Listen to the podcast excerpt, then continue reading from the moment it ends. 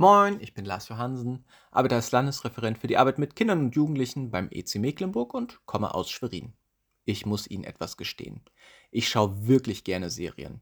Und im Grunde das Genre interessiert mich auch nicht so richtig. Aber ein Kriterium muss eine Serie erfüllen, damit ich sie überhaupt anfange. Es muss schon mindestens zwei Staffeln davon geben. Ich kann es einfach nicht ab, mich auf eine Serie einzustellen, Charaktere lieb zu gewinnen und so weiter. Und dann wird die Serie einfach nach einer Staffel nicht weitergeführt. Zum anderen bin ich auch ungeduldig und wenn mir etwas gefällt, möchte ich nicht ein Jahr oder so auf die nächste Staffel warten. Aber meine größte Angst ist, die Staffel endet einfach mit einem Cliffhanger und ich werde in einer Unwissenheit zurückgelassen und werde ein Jahr lang gequält und weiß nicht, wie es weitergeht. Furchtbar, oder?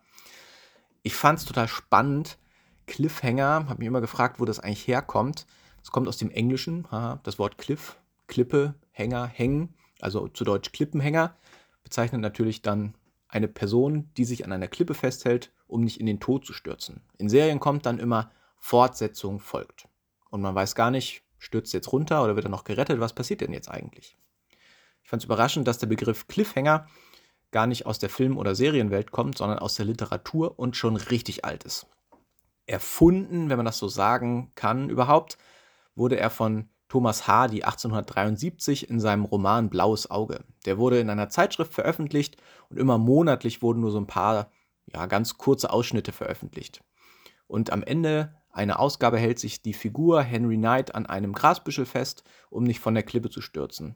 Und erst in der Fortsetzung, einen Monat später, erfahren die Leser, ob er sich retten kann. Ich will nicht spoilern, aber er wird dann gerettet. Das kam so gut an, dass es heute immer noch nach diesem Cliffhanger benannt ist und millionenfach kopiert.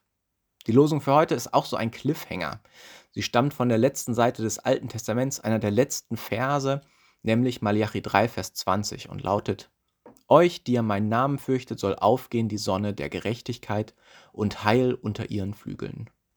Das Buch Malachi finde ich total spannend und irgendwie herausfordernd zugleich. Es ist prinzipiell erstmal dagegen gegen minderwertige Opfer, gegen die Priester, gegen das Unrecht, gegen Geiz, gegen Egoismus. Im Grunde eine harte Abrechnung mit dem Volk und ein Eingeständnis, es geht ungerecht zu und das liegt an euch. Und dann folgt unser Vers.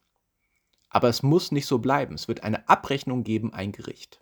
Doch Malachi macht auch deutlich, dass sich niemand zu sicher sein sollte, dass er bei dem Gericht gut wegkommt. Das Buch endet dann total offen. Elia würde irgendwann wiederkommen und auffordern, umzukehren und das Herz zu verändern, aber ob wer darauf hört, wer weiß. Ende. Malachi. Aber zum Glück, Fortsetzung folgt. Nicht ganz erst morgen, sondern 500 Jahre später, doch für uns zum Glück nur eine Seite weiter. Da beginnt das Neue Testament und damit die Story von Jesus. Sie zeigt, wie Gott sein Wort wahrmacht, von Bethlehem bis Golgatha, von der Geburt in der Krippe bis zum Tod am Kreuz. Es klingt an jeder Stelle die Botschaft Gottes an dich durch. Ich hab dich lieb.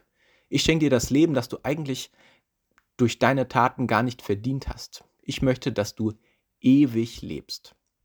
Darin besteht das Geschenk Gottes an dich. Er schenkt dir das ewige Leben und die Gewissheit, dass du im Gericht, auf das wir jetzt ja auch schon über 2000 Jahre warten, nicht alleine stehen wirst und dass du keine Verurteilung fürchten musst. Das Neue Testament endet nicht mit einem Cliffhanger, sondern die Aussage ist, du bist gerettet. Punkt. Ohne Wenn und Aber. Jesus ist am Kreuz gestorben, damit du keine Angst haben musst, damit du ewig leben kannst. Ja, zugegeben, die Offenbarung ist eine Ankündigung, dass nochmal etwas kommt, aber es ist eher eine Art Epilog, der da kommt. Das eigentliche, die Rettung ist schon passiert. Gott wird Mensch, Jesus stirbt am Kreuz, weil er dich liebt ohne Cliffhanger, ohne Wenn und Aber. Amen.